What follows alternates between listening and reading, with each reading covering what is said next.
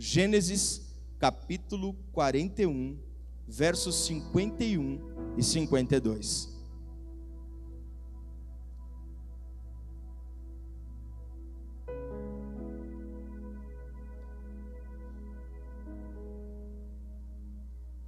Gênesis 41, versos 51 e 52.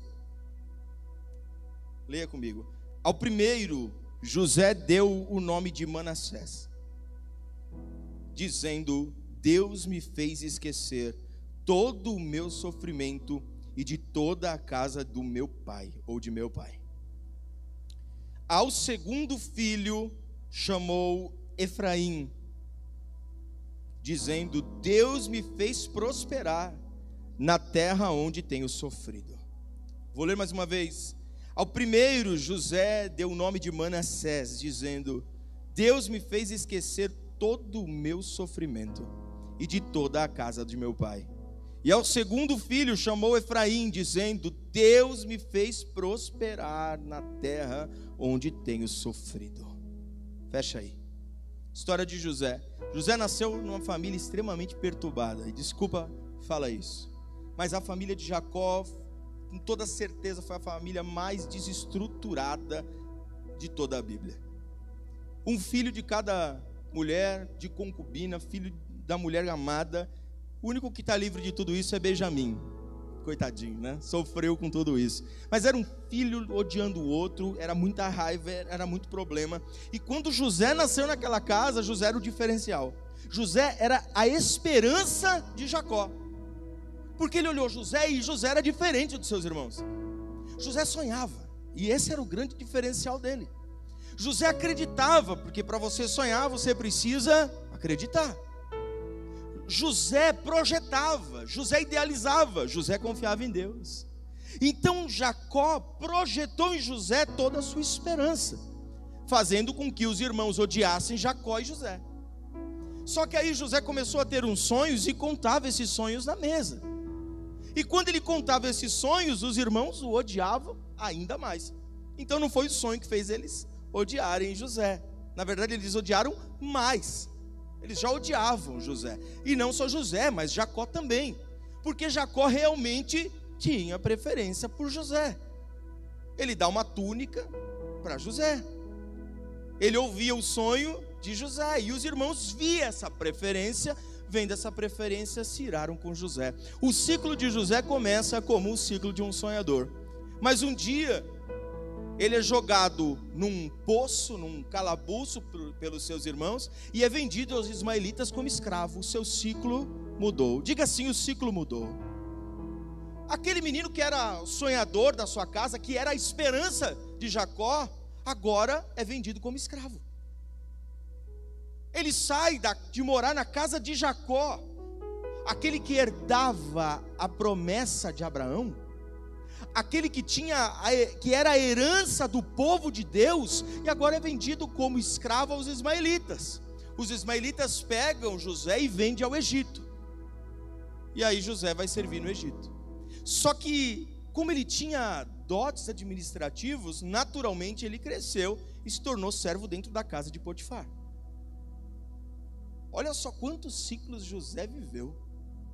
Ele viveu o ciclo o menino sonhador, ele viveu o ciclo escravo na mão dos ismaelitas, ele viveu escravo no Egito, e agora ele é servo na casa de Potifar, um dos servos principais. Olha, vários ciclos. A mulher de Potifar ficou encantada por ele, tentou assediá-lo, ele fugiu, e ela disse que ele tentou, é, tentou ir além do que ele podia com as roupas dele na mão, e ele fugiu nu. Imagina. Não, não imagina. e ela grita: Ele tentou me estuprar, tentou abusar de mim. E aí agora ele sai do ciclo de ser servo na casa de Potifar e vai para a prisão, para o cárcere, embaixo do Egito. No cárcere embaixo do Egito, o copeiro e o padeiro têm sonhos. José interpreta os dois. Ele olhou e falou: copeiro, você já era. Padeiro, vai voltar. vai voltar a servir. Mas lembra de mim quando chegar lá? E ele esqueceu, porque quando chegam as coisas boas, a gente esquece. Agora o ciclo da prisão começa a ser invertido, porque Faraó tem um sonho, ele reúne todos os principais eh, intérpretes de sonhos todo o Egito, e mesmo propondo para eles, me diga o que acontece nesse sonho aqui, e ninguém conseguia interpretar, ninguém conseguia falar algo para Faraó, Faraó não compreendia. E aí lembraram: olha, tem um menino lá preso que interpreta sonhos. O nome dele é José. E não existiram só momentos como esse, mas muitos outros momentos, homens de Deus interpretaram sonhos. Para ser um desfecho de um ciclo, e naquele momento chamam José, quando ele conta o sonho, eu não consigo entender como é que os especialistas não interpretaram aquele sonho. Está mais do que claro sete vacas gordas, e assim começa. Depois sete vacas magras, depois sete espigas gordas, depois sete espigas secas. E aí ele interpreta super simples isso. Ele fala assim: olha, são sete anos de bonança que vão vir, vir sobre o Egito e sete anos de fome. Não só sobre o Egito, mas sobre toda a terra. Faraó aceita a interpretação dele e diz: a partir de agora, abaixo do faraó é, é você. Não vai existir nenhum outro. E ele sai do ciclo da prisão para agora governar sobre todo o Egito. Você está conseguindo entender quantos ciclos este período de vida de José trouxe a ele? Traído pelos seus próprios irmãos, vendido como escravo, acusado como adúltero, servo na casa de Potifar, intérprete de sonho, foi preso de novo, agora ele vai ser governador de todo o Egito e abaixo do faraó só existe ele. Você consegue entender? Olha que, que transformação, aquilo que ele achava que era um ciclo do fim. Por exemplo, os irmãos jogaram ele no calabouço, ele foi vendido como escravo. Provavelmente ele deve ter pensado, ele falou: Meu sonho acabou por aqui, porque a minha história que estava indo lá na casa de Jacó, e na casa de Jacó eu tinha oportunidade, porque ali eu herdava toda a herança de Jacó, toda a herança de Isaac, a herança de Abraão, eu herdava a promessa agora, escravo, eu não vou herdar mais nada disso. Ele só escreveu que na vida nós temos ciclos. Ora nós vamos estar bem, ora nós vamos estar mal, ora nós vamos estar preocupados, ora nós vamos estar tranquilos. Mas o propósito de Deus não é alterado pelo ciclo que a gente vive. A gente pode viver um ciclo hoje de dificuldade, mas o, o propósito de Deus permanece intacto. A promessa que Deus tem para a nossa vida é ela independe do ciclo que nós estamos vivenciando hoje. Você pode falar, eu não nasci na família certa. Eu digo para você que o propósito de Deus em sua vida não depende de onde você nasceu.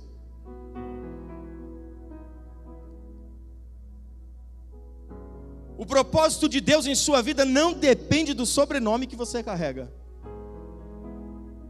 O sobrenome que você carrega talvez seja importante para os homens, para Deus não importa. Pois na vida terrena viveremos ciclos. Mas Deus não é um Deus de ciclo, Ele é um Deus de permanência. Vira 2021, 2022, 2023 e Ele permanece. Eu estou te contando uma história aqui que data há mais de 5 mil anos atrás. E o mesmo Deus de José, de Jacó, de Isaac e de Abraão permanece sendo nosso Deus, imutável. José estava feliz no cárcere? Triste, amargurado. Magoado com os irmãos? Sim. Você ficaria magoado se o seu irmão te vendesse como escravo? Ficaria? Muito, né?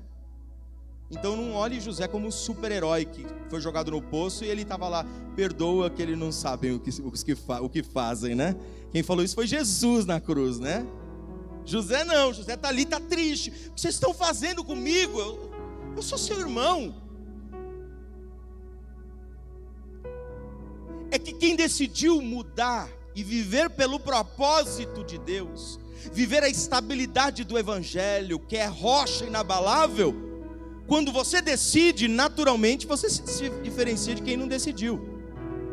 Quando você diz eu vou andar pelo Evangelho, naturalmente quem não vai andar pelo Evangelho se diferencia de você. E é natural que quando você diga eu vou viver o propósito de Deus em minha vida, que te joguem num poço. Principalmente quem não quer andar do seu lado. Principalmente quem não quer caminhar com você. É natural. E a gente se entristece? Sim. Fica magoado? Sim. Carregamos isso? Carregamos. E existem pessoas que precisam deixar essa bagagem para trás. Porque jamais viverá o propósito de Deus integralmente se não deixar o passado para trás. Não há espaço em seu coração para o propósito e para as mágoas deste mundo. Não há.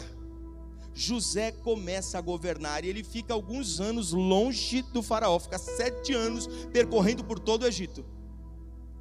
E nesse percorrer todo o Egito, ele monta um processo administrativo aonde o Egito não passaria fome. E realmente é isso que acontece. Se você ler a história, é exatamente dessa maneira que acontece. O Egito tinha comida e todos os povos vieram comprar do Egito. E o Egito enriqueceu e se tornou uma mega potência do mundo antigo, a maior do mundo antigo.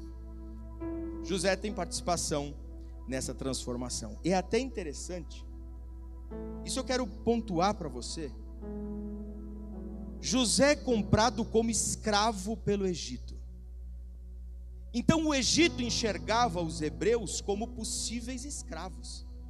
E ele termina trazendo toda a sua família para morar nas terras próximas ao Egito até mesmo as alianças entre povo hebreu e o povo egípcio mudou por causa de José, por causa do, daquilo que José carregava dentro dele.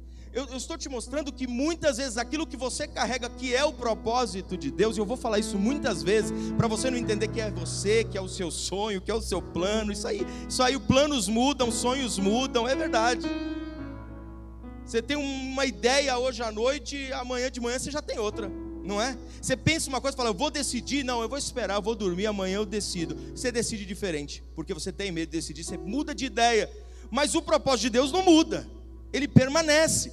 E com essa permanência, quando José chega lá, ele não deixa de ser hebreu porque ele vai governar, ele continua sendo hebreu. Agora ele é um hebreu que governa no Egito. E a, a, a aliança entre hebreus e egípcios muda completamente. Que egípcio vai contratar hebreu como escravo? Nenhum mais, sendo que quem coordena todo o Egito como governador é José, é um hebreu. E você preocupado com a economia mundial.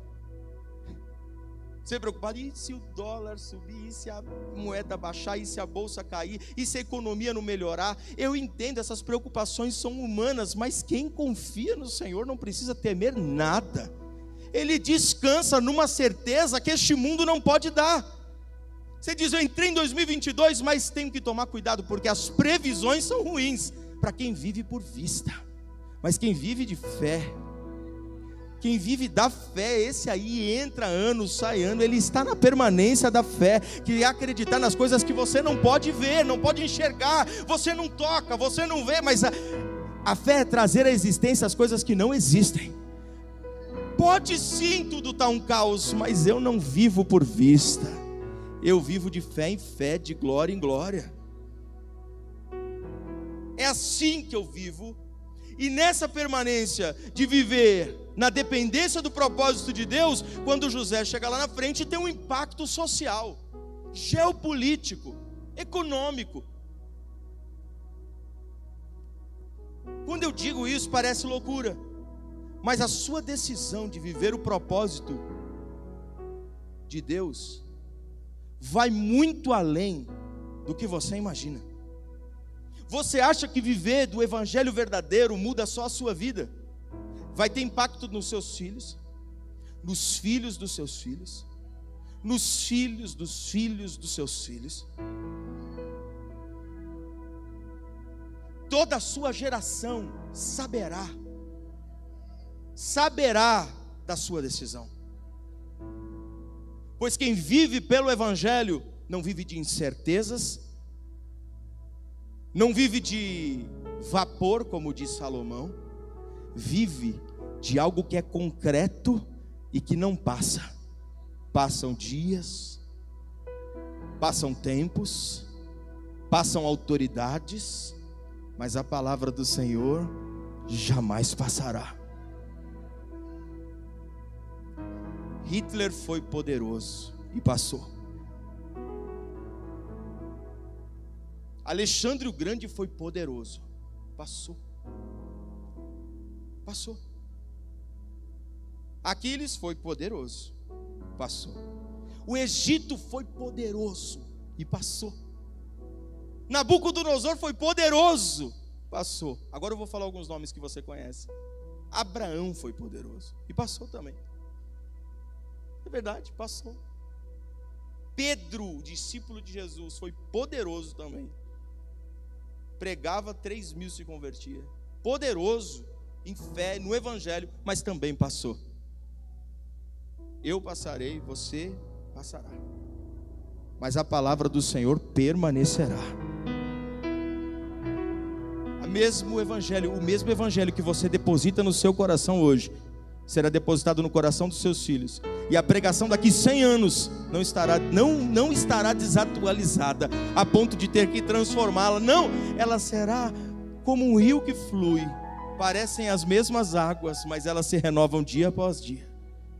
Então, os filhos dos meus filhos, dos meus filhos, eu sei que ouvirão e pregarão e viverão do mesmo evangelho que eu mesmo Deus justo, fiel, que permanece, que não é homem para mentir, nem filho do homem para se arrepender, e conhecerão Ele, verdadeiramente conhecerão, e vão prosseguir em conhecer dia após dia, e um Deus que se revelará a Ele.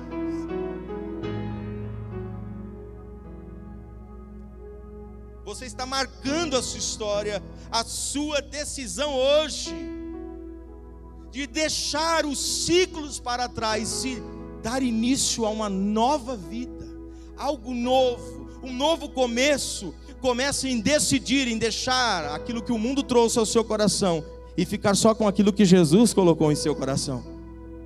Abandonar o passado, as dores, os problemas, aquilo que já foi, o que foi, foi, eis que o passado ficou para trás. O passado ficou para trás e tudo se fez novo. José agora está na posição de governador. E quando começam os anos de seca, e é impressionante porque exatamente quando começam os anos de seca, a mulher de José lhe dá o primeiro filho. Começou a seca, ou seja, sete anos de bonança, ele não teve filho. E tem até uma lógica, ele estava rodando por todo o Egito, administrando. Quando ele terminou de administrar, ele descansou. E aí veio o primeiro filho. E quando nasce o filho, ele olha o filho e dá um nome para ele. E o nome do filho é Manassés. Os nomes importavam muito na época.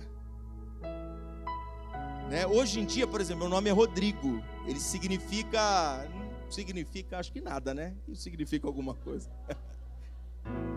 significa nada meu nome. O nome é só um nome por aí que acharam. Né? E quando você fala que Rodrigo, Rogério, Ricardo, você sabe que nasceu em 1980 para ali, né? Não é verdade? pessoal olha. Ah, aquele ali é 1980. Mas na época não dava nome assim. Você dava o nome porque aquilo significava muito. Aquilo significava, na verdade, não é muito, significava tudo. E o nome Manassés é Deus me fez esquecer. Manassés ele nasce para colocar um fim em tudo aquilo que machucava José durante toda a história. Por mais que José governava no Egito, ainda assim ele foi traído pelos seus irmãos. E quando nasce Manassés, ele demonstra publicamente: Deus me fez esquecer, me fez esquecer das, das dores, das traições, dos problemas. E existem muitas pessoas aqui que precisam esquecer de muita coisa. Está na hora de Manassés nascer em nossa vida. Talvez você precise esquecer das mágoas do seu pai. É verdade, precisa esquecer disso. Já foi, passou. Está na hora de você perdoar quem ficou lá atrás e te magoou. Porque você diz assim, eu, eu, sabe por quê? Eu olho para trás, mas eu tenho mais motivos para me magoar com quem passou do que para me alegrar. Então eu sinto menos saudade de quem passou do que vontade de voltar lá. Eu não sinto saudade de ninguém, porque eu só olho para trás e vejo apenas mágoas, tristezas, angústias. Tem gente carregando mãe, tem gente carregando mágoa do pai, tem gente carregando mágoa do irmão, tem gente carregando mágoa de igreja, tem gente carregando derrotas. Ah, não, mas eu caí. É, eu sei, mas foi no passado. Deus está te dando oportunidade de viver algo novo. De começar de novo. Oh, glória. A oportunidade de nascer de novo em Cristo Jesus. Você acha que essa oportunidade é só no batismo? É todos os dias há uma oportunidade para você nascer de novo, mas para isso você precisa viver Manassés. Deus me fez esquecer mas para esquecer eu preciso perdoar, para esquecer eu preciso abandonar as mágoas, eu preciso esvaziar a bagagem, eu preciso esvaziar os meus traumas para viver o que Deus tem para mim. Eu só vou prosseguir se eu deixar o passado para trás. José não era o machucado com todo aquele passado, mas quando nasce Manassés fica claro que ele trouxe mágoas, mas que Manassés nasceu e agora Deus me fez esquecer do que eu passei. Deus me fez esquecer. Sabe? Sabe qual é o ponto ápice do perdão? É quando você nem lembra o que a pessoa te fez. Mas por que mesmo que aquela pessoa está magoada comigo? Por que mesmo que não falam comigo? Por que mesmo que a gente tinha algum atrito? Eu nem sei. Mas está na hora de você perdoar quem nunca foi capaz de te pedir perdão. Está na hora de você largar as correntes das prisões do passado para viver o propósito de Deus. Não dá para viver no passado querendo chegar aonde Deus está apontando para você. Existe um caminho de Deus para você. Mas não dá para viver o propósito, o evangelho verdadeiro, sem deixar o seu eu antigo. Não, mas é que o meu tombo ainda está em mim. O Senhor já te perdoou. Quem podia já te perdoou o único santo que poderia te colocar o dedo na cara e falar: Foi você, olha só o seu passado. Ele chegou como justo juiz e julgou você pelo amor. Paulo diz assim: Quando eu fui no tribunal, ninguém compareceu, nenhum amigo, mas ele estava lá comigo, o próprio Cristo. Ele entrou comigo, ele foi lá e advogou a minha causa. Aleluia. O único que poderia, que poderia te acusar, tomou a tua dor, tomou o teu julgamento, foi para a cruz e te perdoou. Então larga o passado, se nem Cristo vai te acusar, Ele mesmo te perdoou. Então larga isso, larga o passado, larga as mágoas, larga as dores, para viver o que Cristo tem para você. Manassés é a divisão de ciclos na vida de José. É o esquecer de todas as dores do passado. E aí nasce o segundo filho. E é impossível viver o que aconteceu com o segundo filho, se não viver o que aconteceu com o primeiro. Quando nasce o segundo filho, ele diz: Seu nome será Efraim. Efraim quer dizer duplamente frutuoso fruto em dobro, dupla honra. Essa palavra dupla honra não pense em duas vezes, não é isso. É viver o que você nunca viveu. Quem esquece o passado, Manassés, está preparado para viver Efraim.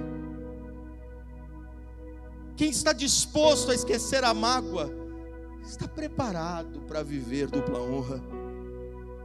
Não pense isso como riqueza, não pense isso, não é isso. Viver do Evangelho não é viver só riqueza terrena, bens, esquece tudo isso. Quando você perdoa as mágoas do passado, esquece os seus traumas, se sente livre, pois foi, para essa liberdade que Cristo vos libertou. Quando você pisa ali, é Efraim, realmente é Efraim. Você fala assim: Meu Deus, eu nunca vivi isso. Isso é dupla honra. Quando Jesus diz: Eu te darei a paz que excede o entendimento e não a paz que o mundo dá, Ele está dizendo isso. Você vai viver algo que você nunca viveu, e foi o que José quis dizer. Eu estou vivendo agora o que eu nunca vivi em toda a minha vida, mas só quem pode fazer isso por você é o Senhor. Quem decide viver pelo Evangelho verdadeiro e abandonar todos os traumas do passado, pisa com os pés em Efraim, numa nova vida, dupla honra, novos começos, uma nova história, um novo ciclo, e deixa mesmo o passado para trás. Depois disso, sabe o que acontece? Os irmãos de José chegam no Egito para pedir alimento. Ele faz todo um jogo para poder ver o pai dele e ver Benjamim, e vai e volta, e aí quando traz e ele se revela, a primeira coisa que ele faz, quando mostra que é ele mesmo, os irmãos, Judá, meu Deus, irmão, perdão, não, não se curvem, levanta, tragam o pai, perdoou no exato momento, eu não me lembro mais o que aconteceu eu não me lembro mais. Traga o pai, traga, traga Benjamim, venha, vocês vão comer comigo. Dá terra para eles, foi isso que aconteceu. Dá uma terra para eles, traz eles para morar perto. Vamos fazer, vamos viver algo novo. Esquece o passado. Vocês podem ter me traído, mas quando vocês chegam a mim, vocês não vão encontrar traição. Vocês vão encontrar perdão, vocês vão encontrar mansidão, vocês vão encontrar Cristo em mim. Cristo em mim. Alguém pode até ter chego na sua vida com traição, mas quando ele chegar de novo, ele pode chegar com traição, angústia, ele pode chegar com as piores intenções, mas eles sempre encontrarão em você Cristo. Encontrarão amor ao próximo, a verdade, a mansidão. Encontrarão o fruto do Espírito, encontrarão o Espírito Santo, e eles vão ver que você é diferente.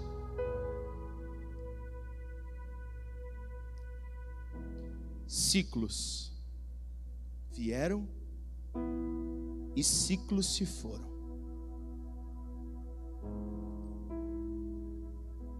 Mas José permaneceu o mesmo.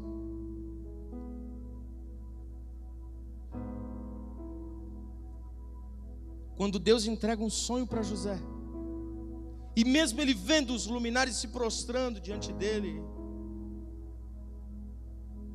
Deus não o chamou para ser soberano, Deus o chamou para ser servo. A gente olha Abraão e diz: Deus chamou Abraão para governar. Não, Deus chamou Abraão para ser o servo de todos. Então, tem gente que diz, eu queria, ter, eu queria viver a vida de Abraão. Não, a vida de Abraão era difícil demais. Ah, eu queria ser o líder Moisés. Deus me livre. Moisés, você vai ser servo de todos e vai guiar todos pelo deserto. Então, quanto mais é dado, quanto mais é entregue, mais você tem que servir. Você tem o que? Todos os dons? Então você tem que ser o maior servo de todos. Dons não te tornam especial. Dons te tornam servo. Você tem um dom? Ah, eu tenho. Então sirva. Sirva o teu próximo. O dom não é para você, o dom é para o seu próximo. Você fala, eu estou na igreja agora, eu recebi o título de pastor. Isso não te torna melhor do que ninguém, mas te torna servo de todos quer ser líder na igreja, quer ser líder de ministério, quer cantar, quer tocar, então se prepara, porque isso não te torna especial, te torna servo. Quando você for tomar uma decisão na tua vida, isso precisa passar na sua mente. Eu sou servo de uma igreja toda que está em comunhão, que está na ceia. Eu estou aqui pregando. Eu estou aqui por quê? Porque o Senhor quis me honrar? Não. Porque eu decidi servir. Eu decidi estudar durante a semana e trazer aqui. E você decidiu me respeitar como pessoa. Não como pastor, como bispo, como Rodrigo. Você decidiu me respeitar como Rodrigo e ouvir a palavra, acreditar que eu estou entregando uma palavra rema para você, que não sai das escrituras, que não tem nada além das escrituras. Você acreditou nisso, e eu respeito você por isso. José foi escravo para os ismaelitas, foi vendido para os egípcios, continuou lá escravo pra, para os egípcios. Depois, José se tornou administrador na casa de Potifar, depois se tornou prisioneiro, depois governou o Egito. Estes foram os ciclos terrenos. Ele poderia estar até governando o Egito, mas nunca deixou de ser servo de Deus. Ele governava entre os homens, mas para Deus era servo. E ele alimentou o povo de Deus. Tem gente que não entende. Talvez Deus está te levando para governar, para que você possa servir. Mas quando a gente chega lá em cima, a gente se esquece que o propósito de Deus não é o governo dos homens mas é ser servo de todos. José governava todo o Egito. Foram perguntar aos egípcios, chegaram para o faraó e falaram assim: não tem comida. O faraó disse: fala com José. Olha, que poder, só humano, só poder humano. Quando chegaram os seus irmãos, olha, os hebreus estão passando necessidade, dá comida para eles, alimenta. Ou seja, eu continuo sendo servo de Deus. Eu entendi porque eu estou nessa posição. Eu entendi porque o Senhor me colocou aqui. Não foi para ser honrado por todos porque eu governo. Não, é para servir ainda mais com excelência aqueles que estão ao meu redor. Você fala, eu estou projetando algo grande. E se o Senhor te colocar lá, você continuará sendo servo? O que importa não é a posição que você está, mas é se você permaneceu sendo servo de Deus. Você pode hoje estar bem, amanhã estar mal. Se você continua sendo servo, nada mudou. Você pode passar necessidade financeira, ou você pode ter muito. Se você continua sendo servo, nada mudou.